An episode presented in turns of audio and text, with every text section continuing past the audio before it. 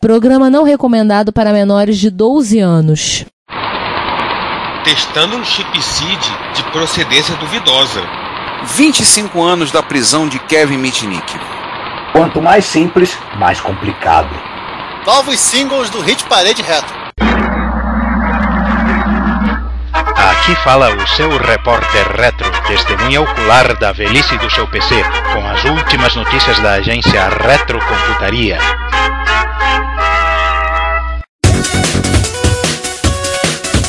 Bom dia, boa tarde, boa noite. Bem-vindos à 57 edição do Repórter Retro. E hoje estamos com mesa 80% cheia, não é isso? E um episódio que o número é primo, hein? Sim, ah, daqui, a, da, o, daqui a dois meses vai ser primo de novo, não tá, não tá naquela escassez de números primos, não. Mas então, além de Juan Carlos Castro, quem mais estamos aqui? Eu, Ricardo Pinheiro. Eu, César Cardoso. E eu, Giovanni Nunes. Então, finalmente é, nos livramos das efemérides de 2019 e começamos uma sessão de efemérides puramente de 2020. E temos várias efemérides, né? Temos, tá rico em efemérides. Mas é que é o seguinte, gente, tem muitas efemérides do ano de 1980. 1980 foi um ano que foi um nexo no contínuo espaço-tempo. O, uni o universo mudou naquele ano. Ele, ele, ele é crucial em todos os sentidos, no micro e no macro. Mas eu divago. eu tenho uma. Mas primeiro eu tenho uma, um carinho peculiar por ela. 40 anos do o... né? 40 anos do videogene. É o computador que deu origem a. Não, deu origem a não é a o termo certo. Ele era o D8000, né? que descobrimos que as placas do, do famoso D8000 da Dismac, né? o primeiro microcomputador a ser vendido em massa nas lojas no Brasil, na verdade era o videogene, eram, eram placas contrabandeadas do, do videogene. Ah, tava lá dando bobeira em Hong Kong, cara, os caras pegaram e trouxeram, qual o problema? Aliás, o micrinho pra ter treta envolvida nele, né?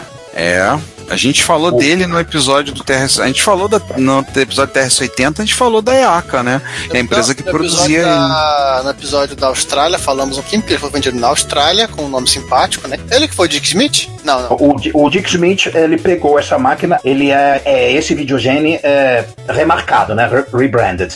O PMC-80 também. Eu, aliás, eu tenho um PMC-80 aqui por aqui, em algum lugar no meio das minhas caixas. Ai, meu Deus.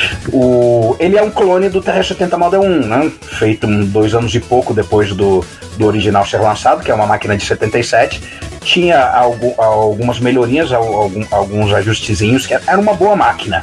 Como um cassete. É, nós não temos o, com cassete embutido, ou não, né? Tinha as edições é, sem cassete, pelo menos o, a cópia, né? É, a, a, cópia não, né? O, o reencaixotamento feito pela Dismac no Brasil havia edições é, com e sem fita cassete. A que eu tinha na minha casa, né? Que, que é, eu disse que essa efeméride é, tem um significado particular para mim, porque foi o primeiro computador doméstico com o qual eu mexi. Eu estava morando com a minha irmã e com, os meus sobrinhos né, né nessa época, e eles compraram. O, o meu cunhado comprou um D8001. Ele não tinha cassete, era, era um, tinha uma unidade de cassete separado, e no lugar onde a maioria dos modelos tem cassete, ele tinha um, um teclado numérico. Hum. Nós não temos exatamente o mês em que foi feito o lançamento do videogame lá em Hong Kong, em 1980, mas é, a gente não podia deixar passar esse, esse computador e tem é, eu vi é, menções de correções feitas no, no, segundo semestre. Então, é de supor que ele tenha sido lançado em algum ponto no primeiro semestre, então estamos falando dele agora. Agora eu estou olhando na página dele na Wikipedia, uma curiosidade, né? Alguns me perguntaram, eu fiz uma viagem à África do Sul agora em janeiro, e me perguntaram: ah, tem micro clássico na África do Sul, teve alguma coisa? Eu, gente, não sei, eu procurei um pouco que eu achei. O Giovanni tinha até me indicado o pessoal lá do. O rapaz que faz o site, né? Watches da Apple 2GS. Aí eu tô olhando o Wikipedia e tá dizendo: na África do Sul, o videogame foi vendido como TRZ-80. Isso em 82. Tanto de Rádio Zac? É, tanto de Rádio Zac. Rádio Zimbábue. Rádio Zulu. Sim, adorei essa. Então já, tá vendo? Descobrimos uma máquina que teve, foi vendida na África do Sul nos anos 80.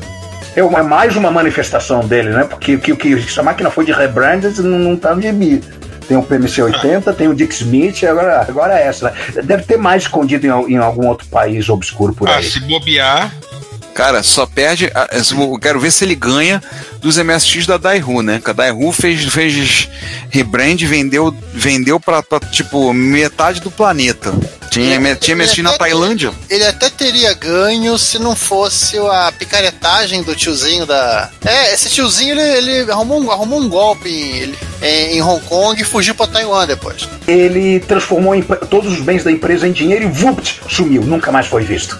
A gente tem um, um post, a gente tem um post é, de duas partes, duas ou três partes, se não, se não me falha a memória, tradução de, um- de um de um, de um blog americano que, que conta a, a história da, de clonagem em geral e conta em detalhes a história da EACA. É bem antigo. Aí a gente bota no show notes pra, pra vocês reverem, porque recordar é viver. Ah, não.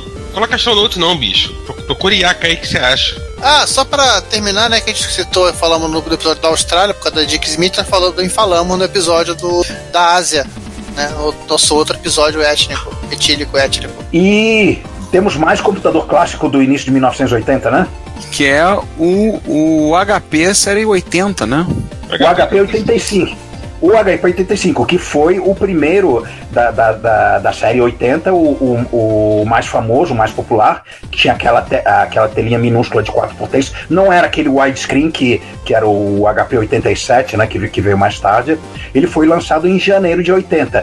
E nós papamos mosca, mas é, dá um desconto pra gente que a gente tava de férias, né? Pois é, né? Fazer o quê? Caraca, assim, eu tô. É um computador. uh, a- a- essa série 80 era um- com uma série de computadores de desktop pequenos para trabalhar com, pa- com cálculos, né? Principalmente Isso. o foco é científico, né? Era, Sim, científico, engenharia. era, o computação computador que, numérica. era o computador que eles estavam fazendo e que não podiam contar pro Oz que eles estavam fazendo. Na época que o Oz ainda tava na. É, o projeto Capricórnio. Acho que foi essa máquina aqui que eu tava, assim, que eu tava tudo.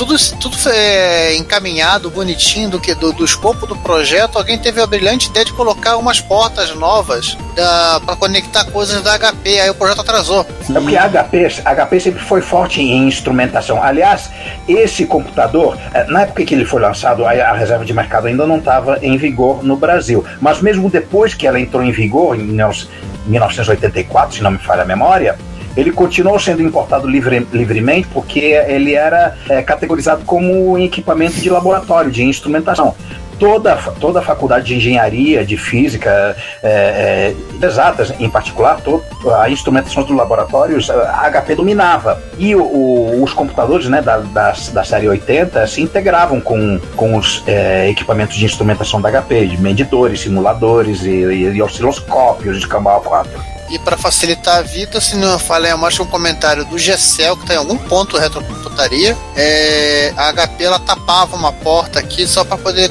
é, caracterizar também que a máquina era uma, era uma calculadora. Depois é só desparafusar para ter acesso a ela. É, a, a Amstrad Memories, né? C categorizar o, o, o, uma, uma, máquina no, no, no cambalacho. Por aí. Bom, Uh, outra coisa que, que, que, nós perdemos também de janeiro e também do, damos a desculpa esfarrapada que estávamos de férias são os 50 anos da Unix Epoch, o início dos tempos para o sistema operacional Unix. O início dos tempos da humanidade, assim como nós a conhecemos, né? É, o, o nascimento de Jesus. Jesus nasceu em 1970. Primeiro de janeiro de 1970 isso. E isso significa que eu, que eu sou de antes de Cristo e vocês, é, garotinhos juvenis, vocês todos, são de depois de Cristo. Você é AU, a gente é DU, né? É. Exatamente. É, Ricardo, dá o contexto. Para quem não sabe, o, o relógio no, no Unix, o marcador de tempo, começa.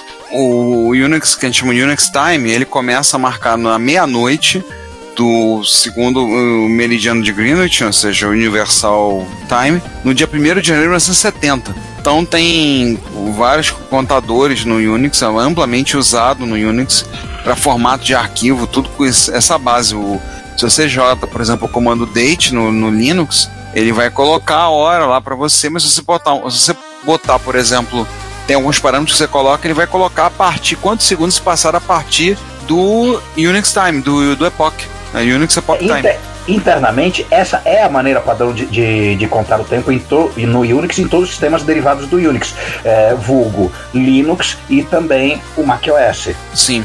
Então, assim, ele. Aí até tem aqui na Wikipedia mostrando quando ele ultrapassou um bilhão de segundos que foi no dia. Foi no dia 9 de. Nossa, faz bastante tempo. Foi dia 9 de setembro de 2001. Aliás, o formato, inclusive, que você coloca a hora, vale curiosidade. Quando eu faço o. Eu subo o episódio do Reto Computaria, eu tenho um script que faz toda a mágica. Por isso que vocês têm o episódio. O episódio, a princípio, vai tudo certinho. E a última etapa é subir o episódio pro YouTube. E aí, o formato que eu passo a hora é exatamente no formato que ele tá aqui. Que ele sugere. Você coloca da, data no formato ano, mês e dia, T, hora, minuto, segundo, Z, que é por conta do TZ, né? Da variável ambiente. E aí você vai, coloca e lança isso, coloca no. que eu uso no script, eu passo para ele ajustar e já fazer programar, a, a, agendar a hora que o vídeo vai ser liberado. Outro detalhe interessante é que o formato de, de armazenamento de segundos passados desde 1970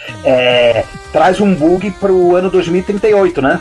Ah, tem tempo, tem tempo. É, base, é, o, todos os sistemas é, baseados em Unix, pelo menos as edições mais modernas deles, já aumentaram o tamanho né, do armazenamento de 32 para 64 bits. Então, os 2 bilhões 170 blá blá blá segundos, o, o valor máximo de um inteiro de 32 bits, que faria com que o, os sistemas Unix dessem bug no ano 2038 é, basicamente já foi sanado, o, o armazenamento já foi expandido para 64 bits e é, vai ter que esperar até a, a, a morte por calor do universo para dar bug. Nossa, isso vai, vai demorar um pouco acontecer. Vai. Falar em demorar um pouco, temos uma efeméride bem longínqua, né? De 75 anos. É o, o aniversário do Mark I.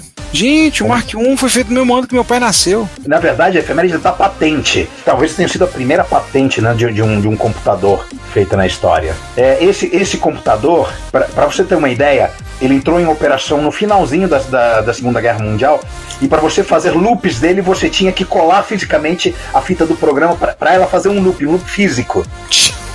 Só em versões posteriores desse computador foi que é, jumps e subrotinas foram implementadas. Nossa. Ninguém precisava fazer loop. As, as sequências longas, repetições, eram repetições físicas mesmo, lineares. Olha. Ou então você fazia loop colando a fita, era fita de papel. não fala muito, não. Tem programador que faz assim até hoje, tá? É. Só para lembrar, a patente era pro. O nome do computador era Calculadora de Controle Sequencial Automático. Esse é o nome técnico da patente, que na verdade é o Howard Mark I, né? Harvard. É, eu falei Howard, Harvard. É, não é Howard o pato. Não, não me lembra Nossa. disso. Não me lembra disso, tá? Não me lembra de Howard o pato, por favor, tá?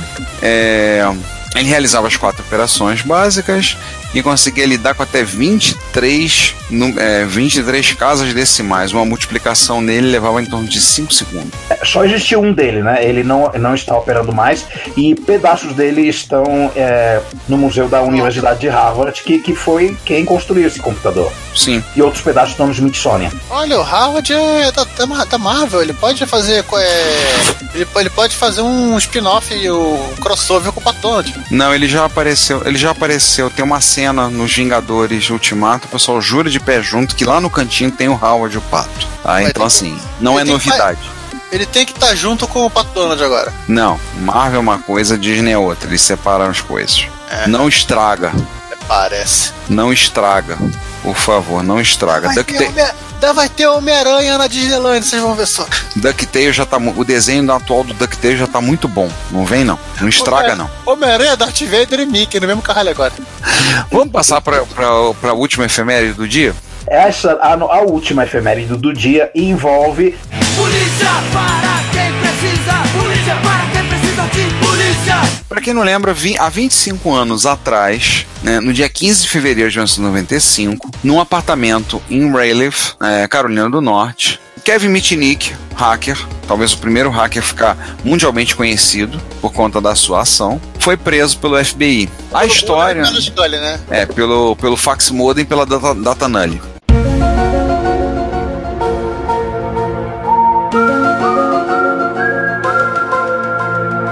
Ele se tornou um hacker, ele foi, ficou muito conhecido por conta de todo, tudo que tinha, toda a mística que tinha em torno dele. Se eu me lembro bem, o nome, o nome código, né, o, o apelido dele era Condor. E tem, foi escrito o livro, o, o especialista em segurança que o ajudou a aprendê-lo, o Shimomura, escreveu o livro.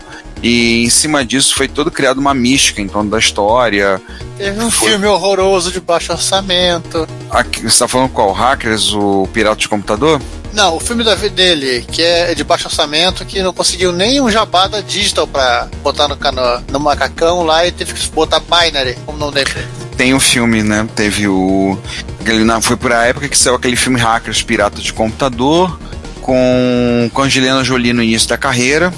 Não, esse, é, esse é ficção, mas tem uma. Sim, mas eu te digo assim: a, a prisão do, do Kevin Mitnick inspirou Ah, sim. Aí isso trouxe, eu sei, a ficção. Também teve documentário, teve o livro Take Down, e aí fizeram um documentário depois contando a história, e depois fizeram mais dois filmes contando o que tinha acontecido, né? Que ele praticamente criou a entidade é, hacker fora da lei na cultura popular, né? Porque nos, digamos, nos 10 anos seguintes que teve filme é, ba- baseado na- nessa história, né? Ah, sim, sim, sim. Inclusive aquele que a gente não pode nominar, que é o A Rede, né? Cassandra Bullock. Que filme? Eu não lembro desse filme.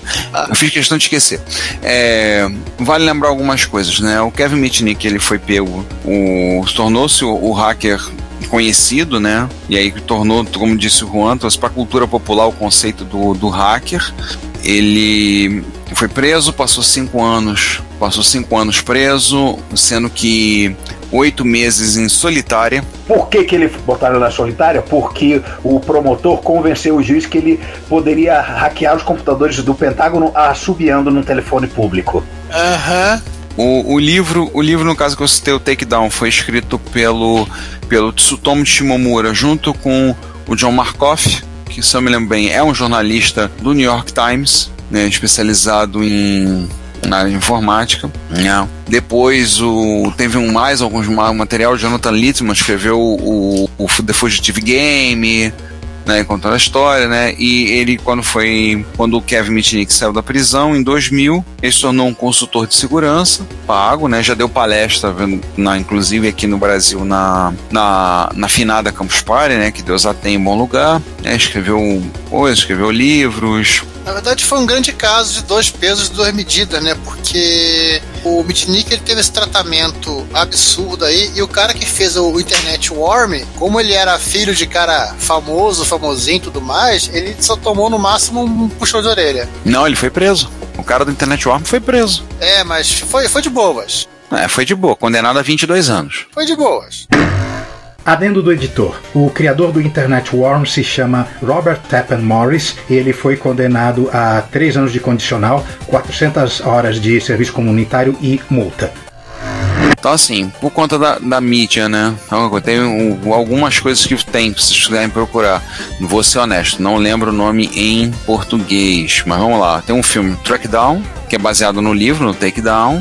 É, tem documentário, né? Um documentário produzido pelo pessoal da, do famoso fanzine 2600 da, da Hacker Quarterly. Se não, se não mudou, o, o editor continua se chamando Emmanuel Goldstein. É, eles fizeram um documentário chamado Freedom Downtime. Né? E aí apareceram as coisas, escreveu livro, tudo, né? Fizeram, começou a aparecer. Ele respondeu perguntas, tirou um dia para responder pergunta lá no Slashdot, escreveu muita coisa, apareceu em outras coisas por aí na mídia, né? Nossa, ele tem quatro livros publicados. E tem uma foto dele abraçado ao Kevin Poulsen, né? Que era o cara que mantinha o Security Focus e hackeou um sistema de uma de uma rádio nos Estados Unidos para poder ganhar um Porsche. Eu lembro dessa história. Quem ligasse, fosse a ligação número 4000 que chegasse na rádio, ia ganhar um Porsche. O que, é que ele fez? Descobriu que era a central telefônica, hackeou a central, fez um freaking e aí ele só ele ligava. Ele ganhou o Porsche. Depois teve um rolo, foi preso, essas coisas todas, e ele. E o Kevin Poulsen, hoje em dia, ele se tornou editor, tava na. Ele era o editor da Security Focus e depois agora tá como editor no Daily Beast. Então, assim, é para quem não conhece a história do Kevin. Nossa, ele já tá com 56 anos. O, o livro do, do Buck Brumbecker, é o Crimes Espetaculares de Computação, que você acha nos melhores sebos do Brasil, o livro da LTC. Ele tem um capítulo bem interessante sobre o. A, e, é, e é contemporâneo sobre a prisão do Mitnick. né? Ele teve a custódia. A, foi, foi preso antes do julgamento, alegaram periculosidade, tem toda, uma, toda a história da. É, toda a história. Ele tinha 32 anos na época que foi preso. Quando o julgamento finalmente terminou ele foi condenado, ele já, ele já tinha cumprido quase 90% da pena. Foi, ele ficou 5 anos preso. Ele foi condenado a cinco anos. Só que ele foi condenado a cinco anos quando, quando ele, já tinha, ele já estava quatro anos e quatro meses na cadeia. Então, esse negócio da solitária, de, de, de dizerem que ele efetivamente ia para a penitenciária e ficar na solitária porque ele poderia assobiar no telefone público e hackear o Pentágono, só durou oito meses. Então, assim. O cara do É. Internet Worms é o Robert Morris? É o Robert Morris. É, também tem um capítulo sobre. Ah, tem os adesivos aqui da- do pessoal que, do, que apoia o pessoal da 2600 Magazine, adesivo Free Kevin. Mas ele não fez Mas- nada demais, ele só ligou pro, pro, pro, pro, pro, pro um setor lá e perguntou qual era a senha. O cara respondeu qual o problema. É, e ele Engenharia continua. social básica. Então, Engenharia social básica, meu filho. Ele fala, inclusive, muito sobre isso, né? ele entrou com o macacão da Digital dentro do, do data center e ninguém parou pra perguntar onde é que ele tava indo. Vale lembrar que, assim, é, pessoal, só um comentário de paralelo, a 2600 Hacker Quarterly começou a ser publicada em 1984, continua na atividade. E o Emmanuel Goldstein continua como, como editor. Editor permanente. Acho que só- acho que vai ser até o. Acho que vai até se ele ser absorvido pelo, pelos bits. Chega de efeméride, né? Isso, enquanto isso não acontece, é... Zeus, chama o centurião aí. Rise from your grave. Gente, não façam isso em casa. Não. Não façam o que Adrian, não façam o que Adrian Black fez. Não é seguro, não é bom para sua saúde e muito menos para do seu Commodore 64. Pera aí, cara, deixa eu ver se eu entendi. Ele comprou um, um CID, pra quem não se lembra, o CID, o chip de Commodore 64, novo, na AliExpress. É, não, Ele- óbvio que não é novo. O único no mercado Uou. é 89. Você não quer que ele seja novo. Você não quer que ele seja novo. Se, se for novo, ele é falsificado. Você quer que ele seja velho. Não, e o melhor comentário, o primeiro comentário do vídeo, a Adrian falando, o vídeo de hoje vai ser rápido. Aí o vídeo vai tem 34 minutos de duração. A bem da verdade, os últimos 12, 13 minutos são só de, de, de comparações de som entre as três versões de seed que ele, que ele testou, né? O, o, o, o seed de procedência duvidosa que ele comprou e acreditem, funciona. Era um seed legítimo mesmo, não era legítimo, era legítimo mesmo. É, Um- uma um outra variedade. Ele teve um problema desses com a, as S-RAMs que ele comprou pra, pra fazer a expansão de RAM do, do Tend 1000 dele.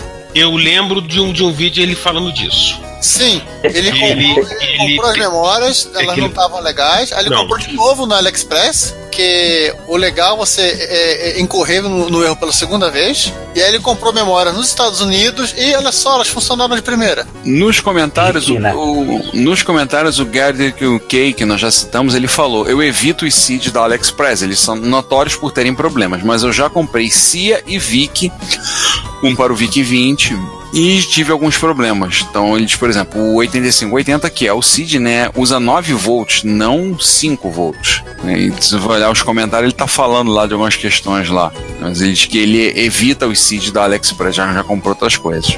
É, a fonte do, do Commodore 64 tem que gerar 9, não é 9 volts é, contínuo, não, tá alternado. Que isso? fonte. É, Alternado? alternado. É CA no chip. Hã? O chip é analógico. Faz sentido, porque é, ele, ele fala também da- da- das questões de ser 50 e 60 Hz, né? Mas o melhor comentário que eu vejo aqui que botaram, poderíamos chamar esse episódio de China Seed Drome.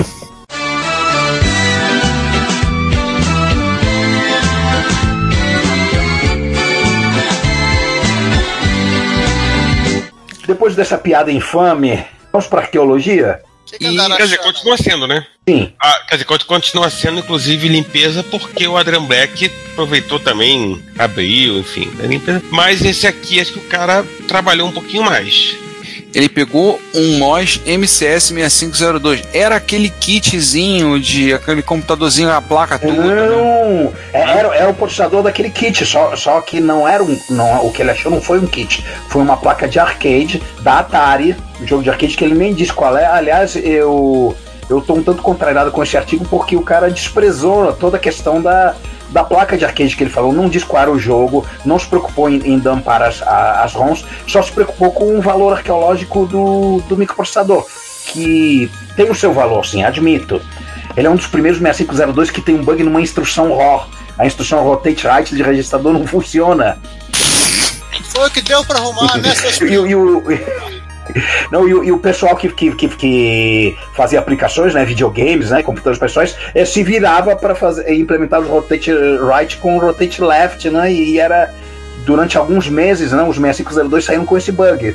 Ah, Depois eles passaram a sair direito. Gente do céu.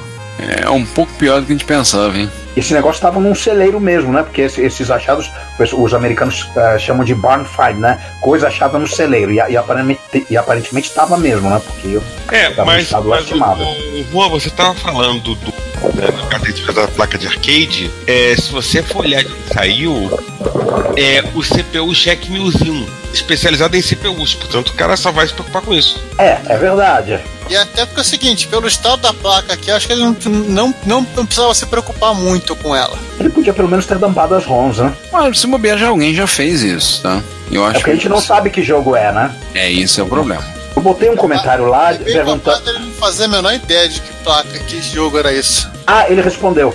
É, ele respondeu meu comentário. As ROMs, infelizmente, estavam em, é, em um estado muito ruim. Teria sido um, um belo jogo de flyball. Não, não sei o que, que ele quis dizer com isso, mas tudo bem, eu vou presumir que estava além de salvação. Temos, e agora temos muitos concertos de Amiga, do Retro Hacks. Sim, ele pegou três amigas 600. Flyball, né? Flyball era um jogo de, de Atari. É um jogo de arcade, é um jogo de beisebol. 76. Ah, valeu. Bom, esses amigas. Passou. Um, deles, um deles está mais moreno do que os outros. Ah, um deles está, um deles tá, tá queimadinho, tá bronzeado. Então ele pegou aqui, Mais estamos vendo, moreno. tá bronzeado. Aí estamos vendo aqui, tem muito porn. É, pelo visto ele refez o negocinho do. Ele refez as plaquinhas do LED do teclado do Amiga 600. também. Essas plaquinhas são umas bostas. Mas é o que, né? Commodore, né? Você podia esperar. É. Acho inclusive que o meu eu tô usando uma, uma plaquinha nova que eu comprei na, na, na Vessália. Eu comprei a aceleradora. Aliás, esse passagem tem que ver o pote de um pote dele com os capacitores que ele tirou. Porque afinal das contas, se você tem uma amiga, faça recap. E um deles é, precisou só fazer o recap pimba. Funcionou direito 100%. Pegar o LOL aqui. Falando nisso, ele vende na lojinha da online dele, site, ele vende o set de. o conjunto de capacitores, tanto para o Amiga 600 quanto para o 1200. É, é, pescando as coisas interessantes, uma das placas é uma das primeiras versões do Amiga 600 que o David Pleasance, que é o cara que fez o, o Commodore Inside Story, um livro quase que obrigatório para quem quer entender a Commodore, chamava de Amiga 300.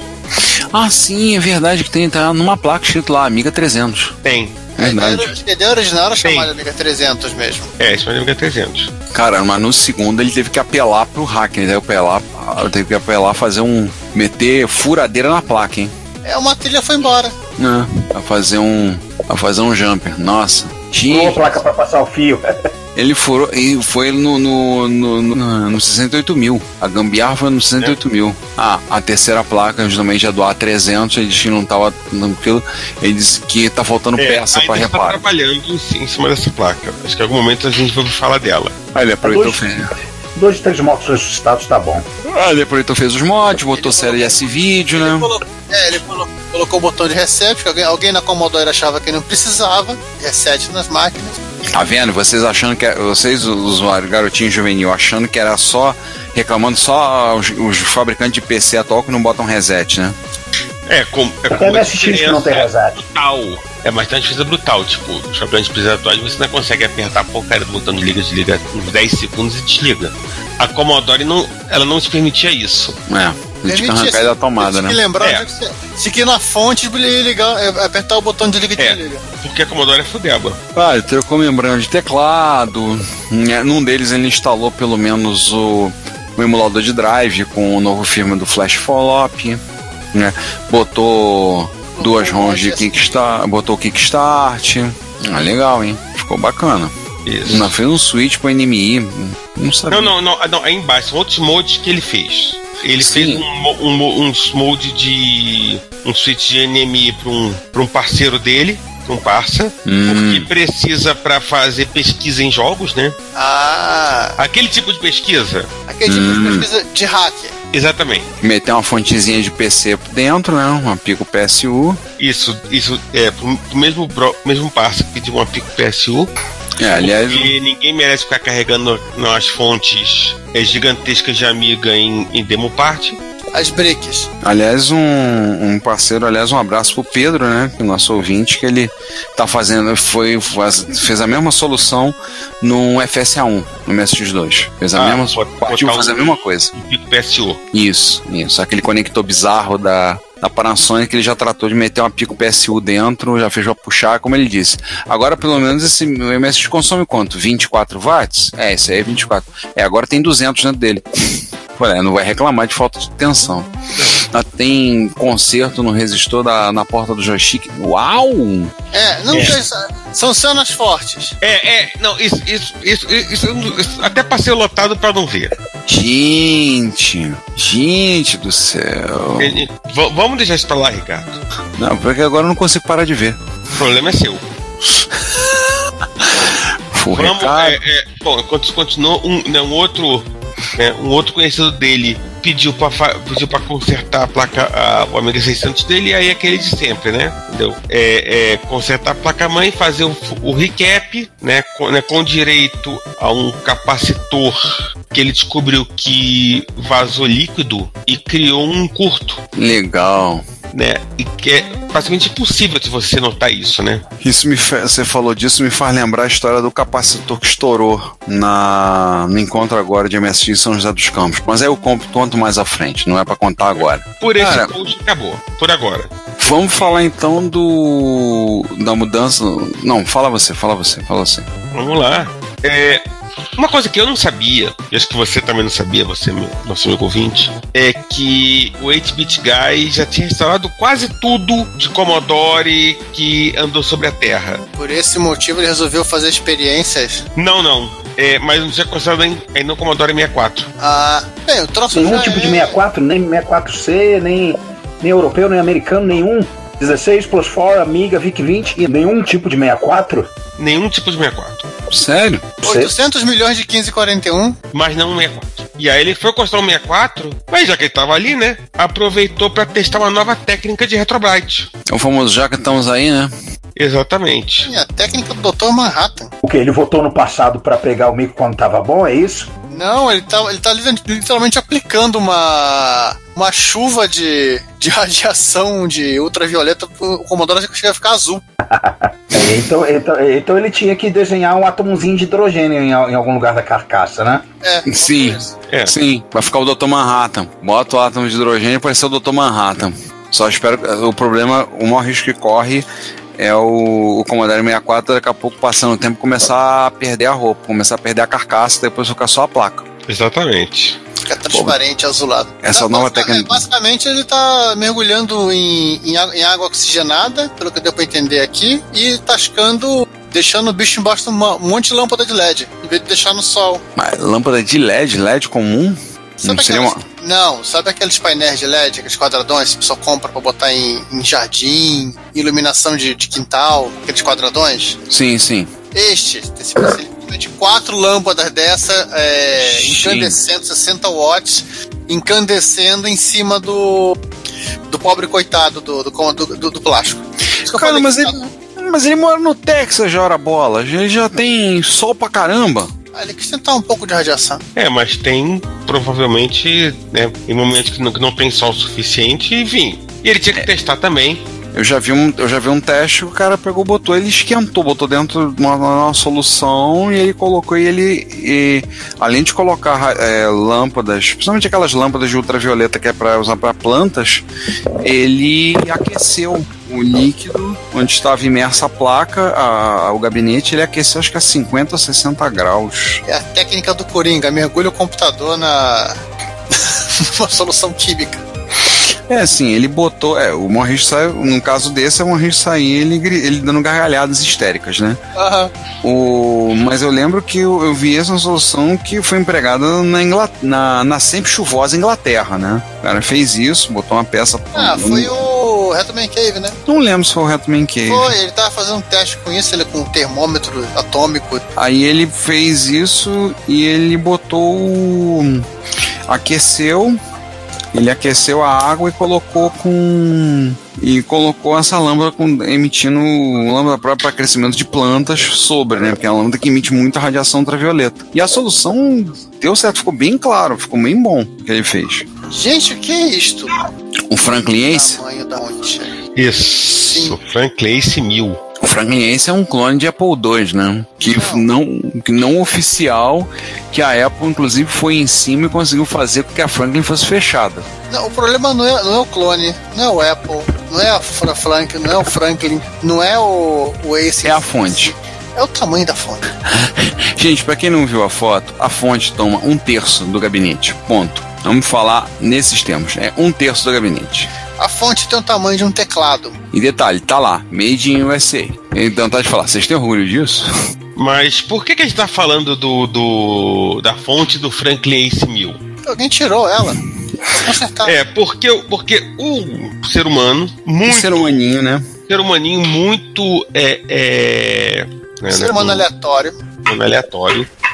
É, co- começou a ligar o Franklin Ace 1000 dele tinha umas coisas pulando que não devia. Pensou, não, né, deve estar com, né, com, alguma, com algum capacitor vazando na fonte, né? Ele foi dar uma geral, mas gente, a detalhe, a fonte foi. A, o micro pode ser made in USA, mas a fonte tá lá dentro. É made in Hong Kong. A, é a fonte da Stack. É, O que aconteceu foi que quando ele ligava, ele derrubava o no-break, né? O estabilizador. É, Era, era, um- era assim, uma fonte nuclear. Às vezes, né? Porque quando isso não acontecia, o computador funcionava. É, conclusão, tinha capacitor vazando na fonte. E aí ele resolveu abrir, né? Descobriu que a fonte é, o- é fabricada pela Stack Hong Kong. E aí saiu descobrindo, né? O fusível né, tem um os cap- filamento. né O fusível tem um filamento de adamantium.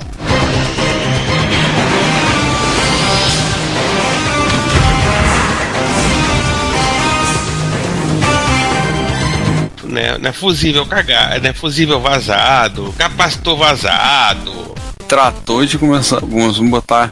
É uma fonte fácil de abrir, como ele falou, parece que só, só tira quatro, Quatro cravos. quatro, quatro cravinhos e pronto. É, ele falou que não. No final ele disse que vai trocar a ventoinha É. da fonte porque é muito barulhento. A ventoinha, a detalhe, gente, pra quem entendeu, é porque a ventoinha liga direto em corrente alternada, 120 volts. Eu já tive uma dessa, super silenciosa, da Vente Silva, de, gente- de fonte de CP500. A gente usa uma dessa, a gente tinha uma dessa lá no trabalho que a gente usava pra refrescar o ambiente. É literalmente um ventilador em, pequeno, em pequenas proporções. Ah, quase uma turbina. E pra fechar essa sessão de restauração, Olha, vamos Hello, falar, de, Cave Dwellers. vamos falar de coisa boa. Vamos falar de um cara, um careca vendendo notebooks, é isso? e o Retroman Cave, nós já citamos ele anteriormente, Hello, Cave Dwellers. ele pegou um Apple PowerBook 160 e decidiu trazê-lo de volta à sua glória anterior. Então, vamos consertar e vamos trazer de volta, botar essa máquina funcionando novamente. É, de dois ele fez um, né? Porque o que ele tinha tava com a tela quebrada. E aí ele pegou um outro que tava com várias coisas quebradas, mas com a tela boa. Mas tinha uma tela. Mas tinha uma tela boa, né? Ou seja, de dois gerou um. Tá bom. É uma coisa boa. Aliás, o que que tinha na tela do outro modelo dele que parecia que tava- tinham dobrado a tela? Provavelmente dobraram, provavelmente alguém quebrou a tela. Agrediu ela por qualquer motivo, sei lá, tava com raiva. Ah, tava jogando Marathon. Pode ser. É plausível pensar isso. Cara, conectou da fonte no, na fonte, meu Deus do céu. Apple. Um cara, na boa, deixa eu não, vou contar, aguenta. 29 pinos. Apple. Ó, a gente não sabe pra que, que tem 29 pinos. Vai que você precisa. Qual a necessidade disso? É, é, Era precisou se refurar para que esse conector de 29 pinos era o da fonte de alimentação. Não, não, não era vídeo, não era, não era interface paralela, alguma coisa sofisticada, alguma coisa. Não, justiça já feita, eu falei besteira. Esse não é da fonte de alimentação, não. É um adaptador bom. SCSI. É um adaptador SCSI. Ah, bom. Ainda vai, né? Ainda não se aceita. Um adaptador SCSI, que ele pega e espeta um. liga um leitor de CD-ROM SCSI externo e vai instalar o, o System 7.5. Não tô Toda alegria. Gente, que trambolho. Os conectores, né? Tá, não a máquina. A máquina até que é simpatiquinha. A máquina é bonitinha. É, o, o interessante de, de observar isso é a evolução da espessura dos notebooks. Esse é o primeiro laptop da Apple. É. Na verdade, ela tinha um Macintosh Portable de 89, né? Que era um. Finge que aquilo não existiu. Não, ele bota no vídeo. É. Finge que aquilo existiu. Ponto. Cara, não tem jeito, ele bota no vídeo. Aqui é um irmão mutante do Apple IIc, né? Aquilo é, eu te contar, é muito. É muito legal. O Retro Man Cave, aqueles vídeos dele são Os vídeos dele são muito legais. Ele trata com muita. com- explica com detalhes, mostra com bastante calma. Não são vídeos pra você ver rápido. É coisa que vai demorar. Ainda mais quando vários vídeos ele faz em três partes, cada parte com quase meia hora. Mas é muito legal, vale muito a pena ver. O que significa que deve demorar umas 4 horas pra fazer cada parte. Ah, com certeza. Com certeza. Não do vídeo. A gente encerra o Rise from the Grave ou tem mais coisa morta aí pra. Não, não, não. Vamos encerrar. Então lá. Brasil! né, vamos pro Mano Parça, vamos lá fortalecer os relacionamentos com os fornecedores, os amigos, os consumidores e, e mais outros aí. É, isso aí. E olha só, gente, é, você acha que se você vai reimplementar ou emular um jogo, quanto mais primitivo, quanto mais antigo o jogo, mais fácil, certo? Achou errado, otário. Vitor Truco foi colocar um, um, um clone de Pong, né? Tipo, um tipo telejogo na, na Multicore, que tem vários sistemas de arcade vários- e vários consoles e computadores pessoais reimplementados dentro. Ele descobriu que foi um pouco mais difícil do que ele imaginava. Ele conta a saga no, no Facebook. O, core, o core original do jogo já, já, já deu trabalho e ele, ele ainda teve que mexer com, com temporizações e, e ajustes do, do chip e ainda não tá 100%. Gente, três dias de trabalho. É, foi a máquina que deu mais trabalho de todas e das centenas que a Multicore emula. Detalhe, o autor que fez o pote recriou o CI com decapeamento, microscópio e fotografia, copiando as conexões das centenas de portas lógicas. É, Deu uma de Ken Sheriff. É, Esse chip é o AY, né? Yamaha, não é isso? a Aí Y38500. Não, General Instrument, É, General não é isso? Mesmo fabricante do PSG, né? E de mais um monte de outra coisa, coisas não, correla- não, não correlacionadas. O Pong é um chip. Gente do céu, que coisa É, doida. Pong é chip, é um POC. De novo, botamos pro POC. Voltamos pro POC. Eu po- posso fazer um acréscimo de uma coisinha rápida do, na, no Manus Passa, que não tá na pauta? Pode, vai lá. Pode. Só para lembrar que é, só para lembrar o pessoal que a, devido à atual pandemia de do Covid-19, a Tecnobyte está com problemas de fornecimento de componentes, assim como todas as grandes empresas, Tecnobyte, Motorola é, e outras estão com problemas de fornecimento, estão dando Tecnobyte, devido, é, Tecnobyte devido à demanda, não tem mais problema que a Motorola. Pois é, então assim, só para avisar que, que alguém comprou alguma coisa da Tecno, eles não puderam entregar ainda, justamente porque eles já compraram os componentes, parte dos, dos itens que eles usam vem lá da China e segundo o fornecedor, olha, tá tudo empacotado esperando a empresa de logística vir buscar, só que a empresa não vem. Então é possível que demore um pouco. Eu fico dando F5 aqui no computador e o, o caminhão não chega aqui na gente. Pois é. É, enquanto a, a quem já está perguntando sobre a Hotbyte, o, o projeto da Hotbyte eu, sei- eu sei que a último, o desenho final da placa já foi encomendado. Então, talvez, acho que talvez nem o coronavírus atrapalhe. Vamos ver, mas já foi feita a encomenda. Ricardo, Fala, posso João. um- eu posso fazer um acréscimo também? Vai lá. É, da minha pessoa. Oi, gente. Oi. Beleza, João, você acaba de se alta, Acrescente-se, João. se alta acrescente-se a si próprio. Exa- exatamente. Então estou acrescido a, a, a, a formação aqui. A gente falou de, vi- a gente falou de vírus, chegou o João. É, vamos parar de falar de doença e vamos falar de música, né? É, mais legal, né?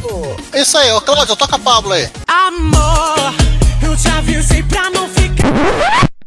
Não, esse Pablo não. É o Pablo Vidalba, o, o- o- o Pablo Vasquez Vidalba. É outro Pablo. Para quem não entendeu, o nosso chapa brasileiro, Pablo Vilauba, também conhecido como Parne, ele hum, subiu na, na pasta dele na, na- no SoundCloud. É, é o Pablo versões- que mora em Brasília, mas não traz contrabando, é isso? Pois é. é, ele, não ele não vivia na Bolívia, né, então esse ele apenas trouxe, um, botou na sua pasta no SoundCloud, disponibilizou duas versões que ele fez de músicas do MSX, tá? Usando o set pro, pro Nintendinho, né?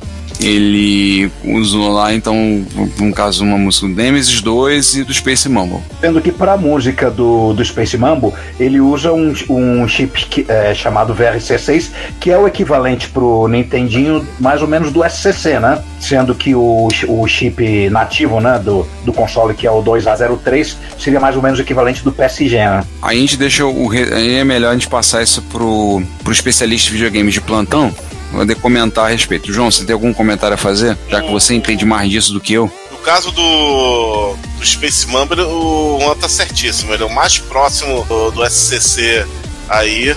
É esse BRC6, sim, o Space Mambo, que é usado no, no, no Contra, no Super Contra, no Castlevania 3, esse- versão japonesa. Usa esse, esse mesmo chip aí. E realmente é uma sonoridade. É uma sonoridade parecida.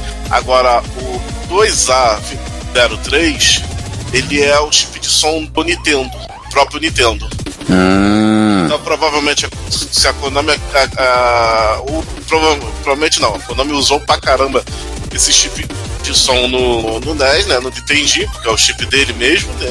E, a sonoridade do, do 2A03 ele, ele lembra um pouco o Cid. Um pouco, não muito. Porque teve, também pra, teve alguns os ocidentais fazendo ficou as músicas dos jogos ocidentais fica mais parecido com o do Cid, mas ele só você escutando, ele é meio único o áudio dele. São cinco canais de som, ele também tem onda triangular igual o Cid, é, mas a sonoridade dele é meio única.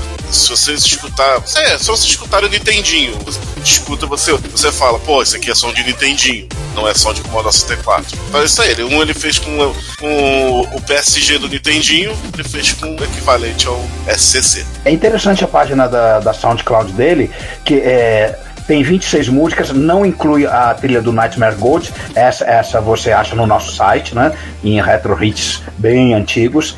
E em cada uma delas ele diz qual, quais os chips que foram envolvidos. Pena que ele perdeu o remix do Zorax. Pois pra, é. pra 2A03? Não, não lembro o que, que ele fez. Ele che- chegou a fazer um remix do, da música de abertura do Zorax, que é a única, né? Aí fica o desafio, fazer porte dos Zorax pro Nintendinho. Olha, fica legal, hein? ai, meu Deus. Nossa. Boa, boa sorte quem, quem quiser fazer essa- Ó. esse corte. Ó, tá dada a ideia, ó. É, uma, uma boa sorte.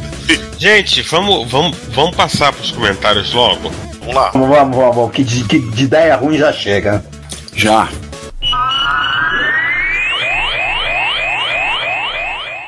E a gente ia falar um negócio que é do, é do capeta, né?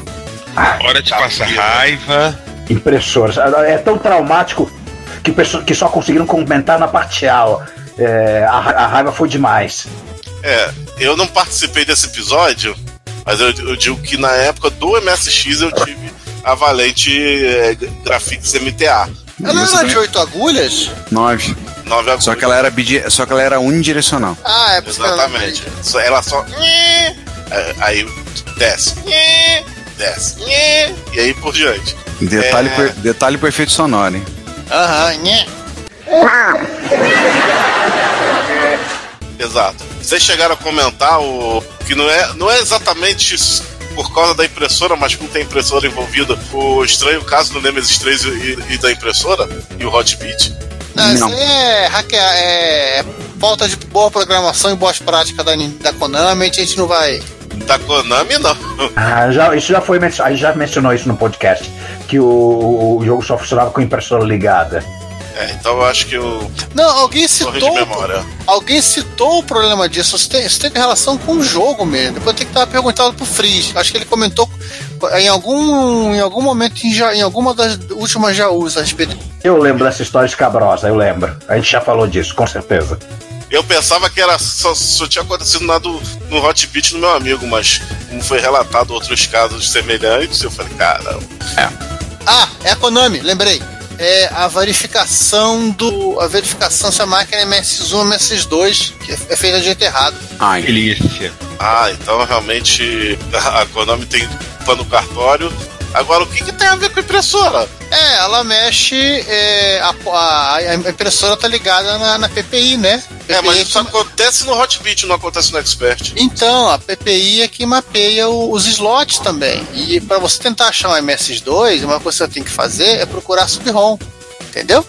Eu não lembro direito a história, mas o, o bug é uma maluquice desse jeito. Depois eu, eu lembrando, eu, eu conto no próximo repórter retro. Alguém, vai- alguém me cobra aí. E pra piorar, para piorar a situação, note que fale, ah, mas pode ser que isso aconteça no Hotbit branco, no preto não acontece. Isso aconteceu no Hotbit preto.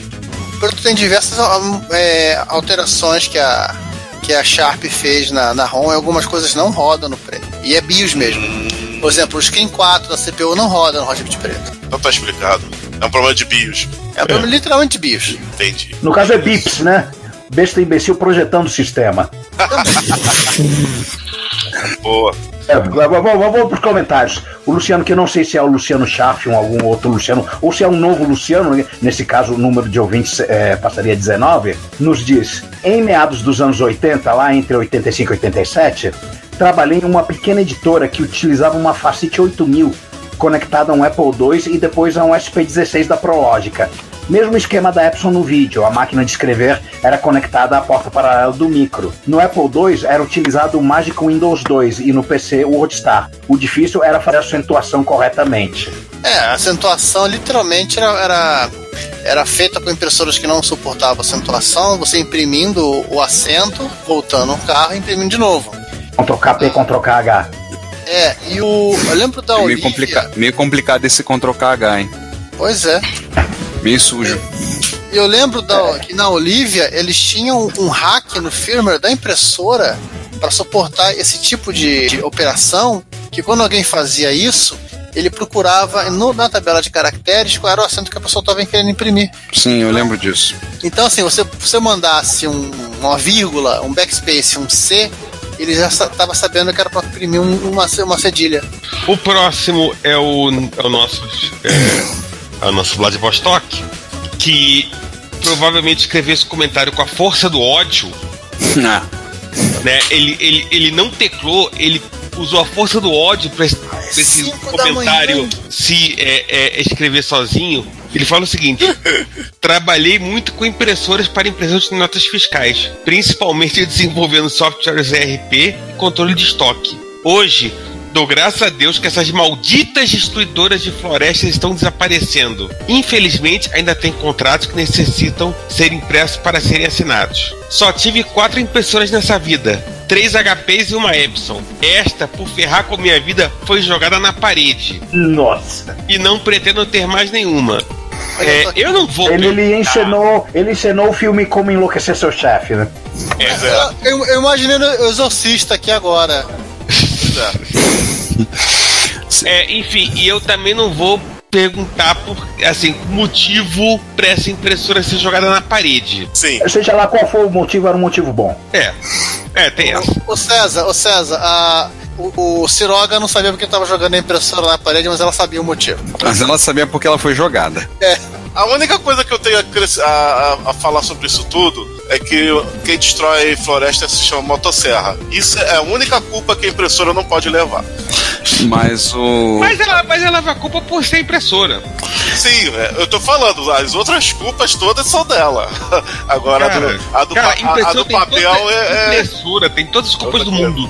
E se não tiver culpa na dela, a gente coloca. A culpa é nossa, a gente bota na impressora que a gente quiser. Exatamente. Isso. E prosseguindo com o Danjovic, ele fala: Eu lia fitas perfuradas, mas usava uma tabela e tinha que ficar adivinhando qual set de caracteres, pois tinha um comando que trocava o set e por economia era um comando apenas. E cadê a música Emília, Emília, Emília? Né, Ricardo? Va- Vacilou. Ô, Cláudio, vacilou to, nessa. ô, Cláudio, toca a Emília aí. Emília, Emília, Emília. Emília, Emília, Emília. Eu vou falar que a Emília não merece essa música. Qual Coitado, delas? é A do, associado com o impressor. a do Monteiro Lobato? Nenhuma é, impressora Emília merece essas músicas. Olha que a minha cunhada se chama Maria Emília, hein? Sim, a sua, a sua, a sua, a sua cunhada merece músicas legais. Agora a impressora Emília não merece essa música. Pô, coitado da Baby Consuelo. Então, eu tô falando, o problema não é a música. é A impressora que não merece a, a- a música, não o contrário. Não, apesar dos pesares, a- tanto a Emília PC quanto a Emília PS eram excelentes impressoras. E- Exceto, exceto, exceto na mão do, do, do Rogério Bellarmino que ele contou no episódio que ele tacou fogo em uma. Quer É dizer, isso aí, é isso que a impressora merece. Foi uma Emília ou foi uma rima? Acho foi uma. Emília. Giovanni, agora, agora você tá defendendo a impressora aqui, saia fora do programa. Opa, peraí. Tu, Não admito. Quem foi que chamou esse cara pro programa? Prosseguindo com o comentário do Danjovic, impressora era um sonho de consumo naquela época. Eu sempre fui doido para ter uma impressora para poder imprimir o certificado de honra no jogo Raid of Bungling Bay. Pelo menos na versão de MSX havia essa opção, disponível depois de jogar um tempão. Aí ele bota o link do YouTube, veja um. Cara, eu vou falar uma coisa pra você. Eu nem sabia que, que se você jogasse X horas você ter esse certificado. Deixa eu ver quanto tempo você tem que jogar. O vídeo, o vídeo tem 27 minutos. Ah, tá. qual o nome do é mais do que isso. Qual o nome do autor do jogo? É um cara do Sin City? É o mesmo cara do Sin City, Sid Meier, não é? Não, não. Não, é o Will Wright. Will Wright. Will Sid Wright, Meier ele- tem Civilization. É, ele criou uma técnica pro cara pa- pa- parar de encher o saco e, e desistir de jogar o jogo dele. Toma com o certificado, pô, vai embora. O seu herói, blá blá blá e etc. Agora desliga o computador e vai ter uma vida. Mas a vida dele é no Desliga o computador. computador e vai ler um livro. Vai é soltar melhor. pipa, moleque.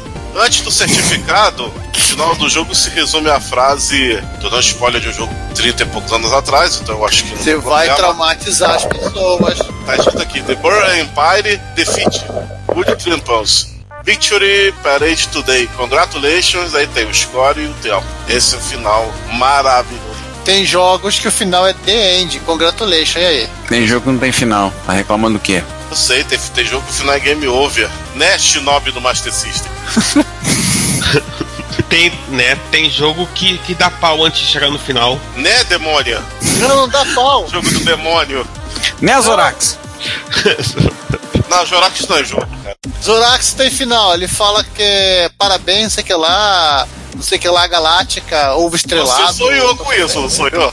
Não, ele tem uma mensagem no final, depois começa tudo novo. Zorax Claro, tem um... de- depois, que você, depois que você debugou o jogo, né? O Zorax tem um pau na primeira fase, pô. Você não consegue passar. É por isso que eu tô falando. Ou ele sonhou com isso ou ele debugou o jogo. Segunda opção pro Giovanni, no caso aí. Não, eu vi um vídeo, um, vi- tem um vídeo com o jogo completo, até meio, meio que o final. Tem uma mensagem maluca dessa. sim, sim. Foi o Slotman que fez. É, Viu, César? Como, como, como, como o seu dinheiro foi tão bem gasto ter comprado esse original? Pois é. Deve que alguma coisa serviu. seguindo aí. Gente, Não, seguindo aí com os comentários. Não, alguém, alguém comenta o Hernandes? Não, não, não. Eu comento, eu comento do Hernandes. O Hernandes Fernandes colocou assim, no minuto 13, quando fala em typos, desde que não seja como o typo qual Machado de Assis foi vítima, as coisas ainda estão bem. E aí manda um link na revista Galileu, que eu vou recomendar que vocês vão. O livro do Machado de Assis foi impresso. Trocaram uma letra, a letra E pela letra A na palavra cegara. Trocaram, trocaram a primeira letra, a, primeira, a letra E por uma letra A, e daí vocês imaginam o que que saiu. Né? Acho que esse é o primeiro caso é, documentado é, aqui na história de estagiário aqui no, no Brasil, né? Detalhe, Gente, é, é, era assim, porque a afeição do meu defunto amigo a tal extremo lhe cagara o juízo.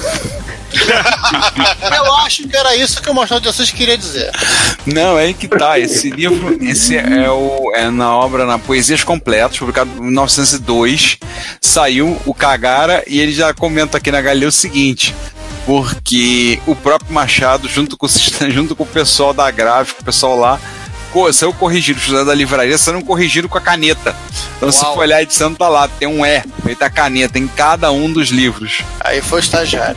Sim, Não, não, aí foi o próprio- o Machado também fez isso. é o primeiro caso registrado de cagada de um estagiário. Não, isso era linotipo, né? Isso que é interessante. Mas Pois é. segui- seguindo adiante, agora o comentário do tal de Giovanni Nunes, não sei se esse cara fica fazendo, comentando no podcast. É, eu queria apenas citar aqui, ao contrário do que foi dito pelo Ricardo, eu não usava caderno de caligrafia para escrever pauta de música, eu não tenho conhecimento de música. É, os usava para aquilo pelo qual eles foram feitos, treinar a caligrafia. Isso foi até, até- até a quarta série, e obrigaram a usar isso. Para a música, Também eu usava, isso. cadernos com pauta de música durante as aulas de educação musical, que foi a partir da quinta série. Você teve educação musical? Tive. Isso explica. É, é por conta dele ter usado caligrafia, a, caderno de caligrafia até, os até a quarta série, quando ele é desse jeito, entenderam, ouvinte? Por isso que ele é dessa forma. Mas tem muito médico surtado aí que nunca chegou nem perto de. Né, tem muito médico hoje em dia que prefere escrever no computador e imprime. Ainda Olha as impressoras aí. esses profissionais. Aí eles vão e médicos que usam o computador, Olha as impressoras aí. todos os médicos do computador, é, os caras fazem bem, porque eles não têm a mãe xingada. Nem por mim, nem pelos profissionais de farmácia. Não, eu já vi, eu vi uma vez uma, uma tirada da média, o cara dizendo isso. O, mé- o médico vi, escrevi, escrevi um palavrão em latim, entregava. pro- Aí o quadrinho era, o, era o, o sujeito entregando pro atendente da farmácia, o, farma- o atendente leu e dando um soco na pessoa que entregou pra ele. Tinha um palavrão em latim. Eu já conheci com uma garota que fazia farmácia e que eh, conversando com ela, e uma das piadas é que uma das cadeiras era egípcia, outra era hieroglifos. Aí eu Não. falei, vem cá, por que isso? Eu falei, ué, pra entender treta de médicos, tem Não, mas na verdade tem sim. O MEC já autorizou, tem as, tem as disciplinas de caligrafia de médico 1, 2, 3 e 4. Mas agora é proibido. Os médicos têm que. Há uma lei impedindo que os médicos façam aquele garrancho. Ah, então é por isso que estão usando o computador, quer dizer que eles foram Tem que ser obrigados. legível. Não, eles foram obrigados. Tem, Foram obrigados a, a, a- a se rebaixar os humanos e escrever numa, numa, numa, no idioma, que numa, numa língua que eles possam. Humanos possam. Exatamente. Exatamente. Se não me engano, foi feito uma, foi promulgada uma lei, já tem alguns anos, que fazem isso. O médico tem que escrever de forma que tem que ser legível e dane-se, o problema é dele se ele não quer fazer assim. E tem que ser. Então, realmente, de lá pra cá, às vezes que eu te pegar a receita médica e que o médico não era tão evoluído a ponto de usar um computador com impressora, ele ta- tava legível, entendeu? O que assim, o, detalhe que eu considero uma letra legível se a letra for melhor do que a, for melhor grafada do que a minha. Aí ele usou um caderno, só que dessa vez foi de educação musical, é claro. Caligrafia. Eu tive um, um colega de na pós, ele já era, um, já era um engenheiro aposentado da Embratel nessa época, e ele contava umas histórias que quando ele era jovem, são muitos anos atrás, é, muito mais anos do que eu quando eu era jovem, até o Juan, é, quando o Juan era jovem, que. Nossa.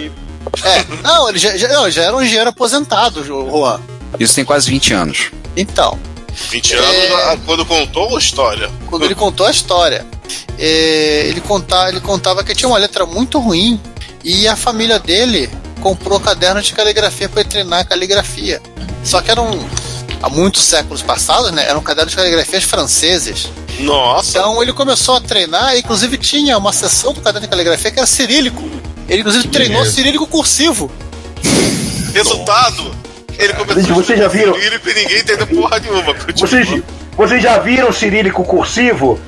É, é uma onda senoidal aquilo. Não tem, não, não tem letra naquele negócio. Não sei de onde. eh, Não sei como é que alguém consegue entender aquilo.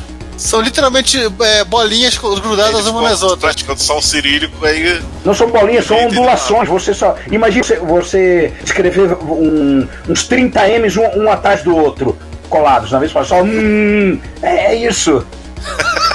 Cara, isso dá medo. Eu acho que antes de, de- de- acho que antes de inventarem os tipos, acho que antes de inventarem letra de forma, os russos só se comunicavam um com os outros falando hum, hum, hum, só pode, né? Porque o que tá escrito ali, um monte de M. Ah, é. É, che- chega de impressora, gente, né? Vamos voltar para vamos voltar para as telas, né, Giovanni? Você você andou fazendo umas brincadeiras aí, né?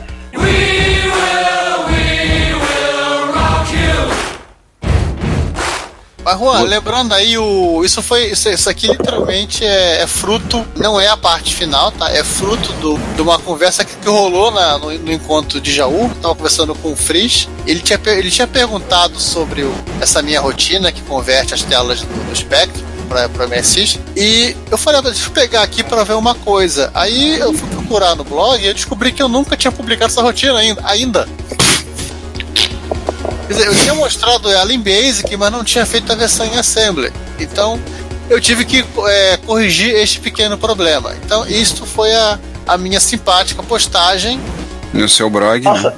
nossa, levou três anos da parte 3 para a parte 4. É, eu esqueci. E ainda, ainda- ainda- tem mais uma ou duas partes, tá? Mas essa aí já é a rotina que pega uma. Em em assembly, né, você pode brincar agora de fazer imagens de ROM e button com uma tela de espectro. E pra evitar o. evitar a proliferação de tela do Chase HQ, dessa vez eu resolvi usar da, da Read Over Hills. Ah, o que, que esse cara tem de diferente? Eu. Se você procurar na. acho que na primeira parte, comento que eu faço um, para todas as cores que tem o, o atributo brilho, eu, exceção do branco, por razões óbvias, eu aplico uma alternância de cores. Então, para poder manter literalmente a aparência que a- as, as, imagens, as imagens têm no Spectrum. Até uma, variação uma de- paleta. É, porque a- a- as cores do MSX não tem nada a ver com as cores do, do Spectrum. Sim. É dithering que você faz?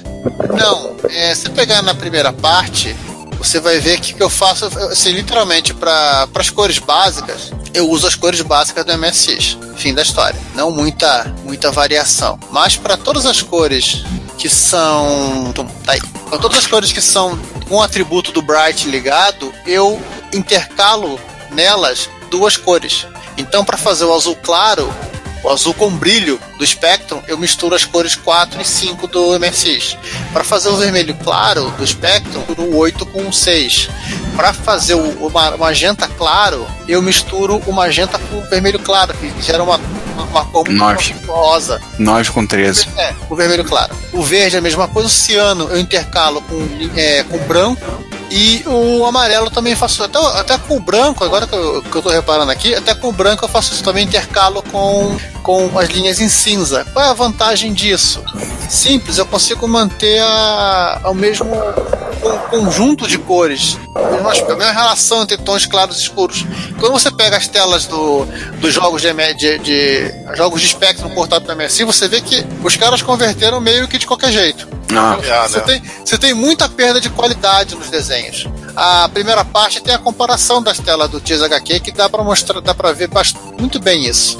Então as cores no espectro são mais escuras. As cores do Spectrum são mais brilhosas. Acho que dá pra, dá pra aproveitar a sessão falar rapidamente. Teve o encontro de MSX São José dos Campos. Vocês viram, nós coloquei as fotos e eventualmente alguns vídeos lá no nosso Instagram. Aí, se você não assina, acompanha o nosso Instagram, Instagram do Reto Computaria. Sempre que nós vamos a algum evento, é uma coisa do tipo, a gente tá postando coisas lá. Inclusive, tem a história do incrível Expert que explodiu. Ele explodiu, mas saiu funcionando, tá? Pra quem entendeu, é um capacitor da fonte estourou de forma espetacular lá no evento, assim, com direito a uma nuvem de fumaça. Mas Ligou o saiu- computador de 110 nos 220 e por obra e graça do Espírito Santo só um capacitor estourou. Não, acho que não. Ah, foi, foi isso mesmo, verdade. Ele ligou no 220 e foi-se um capacitor de 5 volts, um capacitor grandão lá. Galera. E aquela nuvem de fumaça que saiu. Não, não, Esse, esse detalhe de. não fui eu. Eu sei. Mas tem Foi o André. evento. Foi o André? Porra, Foi o André. garotinho. Não, a O melhor. imperador? O imperador cometeu esse erro? Logo o imperador. Gente. Não, aí não, melhor foi o comentário depois, né? Tá pensando o quê? Expert é que nem Fusca. Nossa. É que nem Fusca, funciona até que tá com problema. Porque era um dos capacitores que fazem filtragem na fonte. Então, assim, né, ele, ele é importante, mas não é fundamental. Então, apesar da nuvem de fumaça, o amigo ligava depois. Mas foi legal o encontro, foi divertido, né? No período do carnaval, botamos foto lá, colocamos, espero que mais pessoas Apenas esse apareçam. vídeo foi estourado. É, porque apenas esse micro sofreu com um danos ali Essa- naquele momento. É nessa aí que anos atrás, no mesmo evento, um Turbo R tinha estourado, né? Não, não, Não. foi. Lembrando exatamente Não. disso. E fechamos? Fechei, Ted. Acabou. Isso aí. E fechar, E- fechar a pauta aqui sem querer. Ah, Isso aí, gente. Mais uma vez, obrigado por nos ouvirem. A gente se vê no, no episódio de abril, que é sobre. Eu não sei sobre o que, que é. O, o HP85 tá rodando ainda. Ele, é- ele é um- tem um processador muito lento. HP85, estamos usando aqui o, no- o emprestado cassete 5, cassete 3 da, da Combinat Robotron. É, claro, teutônico, alemão oriental. Enfim, uma hora vai, vai terminar, enquanto não termina a gente de tchau. Bom, então tchau. Tchau. Tchau. Ao daí. Assine a newsletter do Retrocomputaria, a Retrobits, e receba no seu e-mail toda sexta as novidades do mundo da retrocomputação. E fale conosco, comente nos episódios, nas postagens, nos mande e-mail em retrocomputaria.gmail.com. Procure também o nosso perfil no Instagram, no Facebook, no YouTube ou no Twitter e manifeste-se. Seu comentário, você sabe, é o nosso salário. Obrigado por nos ouvir e até o próximo episódio.